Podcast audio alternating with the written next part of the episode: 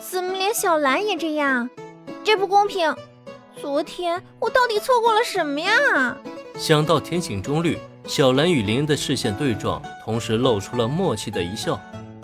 也正因如此，原子更是抓狂的抓了抓自己的头发，一脸莫名其妙。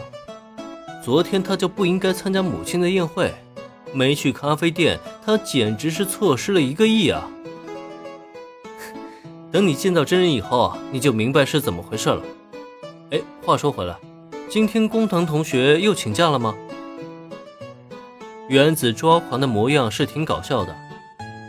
林恩也顺便在这里卖了个关子，他想保持一点神秘感，在眼角余光扫到工藤新一的位置以后，很快提起了新的话题。切，估计又是碰到了哪个案子，跑去破案了吧？照这个架势下去，保不齐他就会因为缺勤过多被留级。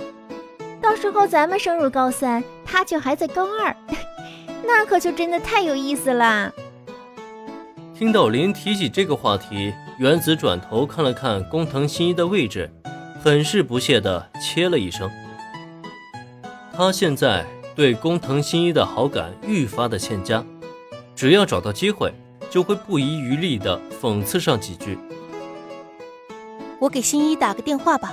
原子说的没错，再这么下去的话，新一的出勤率真的堪忧了。帝丹高中的校风比较宽松，并没有禁止学生携带手机。趁着还没有正式上课之前，明显有些担忧的小兰立刻掏出手机，拨通了工藤新一的电话号码。这毕竟是青梅竹马，他总不能眼睁睁看着工藤新一真像原子所说那样留级成为学弟吧？但遗憾的是，伴随着一阵嘟嘟的忙音，这通电话始终还是没有成功的拨通。他大概是在忙着推理，顾不上接电话吧。放下手机的小兰是长长的叹了一口气啊，她知道推理是工藤新一的爱好，但是为了推理却疏于学业，这却真不是一个学生应该做的事情。管他干什么？反正这种事情也不是发生过一次两次了，我就理解不了了，到底是什么样的推理，竟然能让人连青梅竹马的电话都顾不上接？哎，林恩，你说说，如果是你在做重要的事情，突然接到了女朋友的电话，你会怎么做？小兰的叹气声让原子明显更加的不满，口中连连抱怨的同时，他还将目光转移到林恩身上。应该怎么说呢？原子此刻这个问题就好像林曾经听过的，到底是游戏重要还是女朋友重要？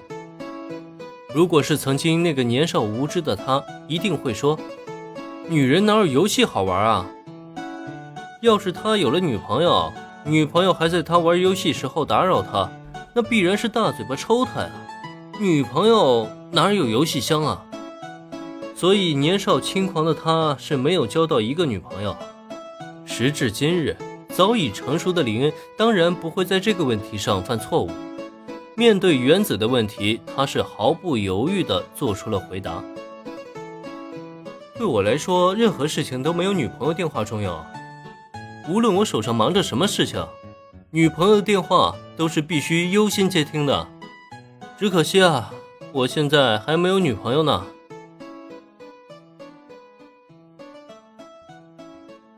本集播讲完毕，感谢收听，免费不易，您的评论与分享是我坚持下去的最大动力。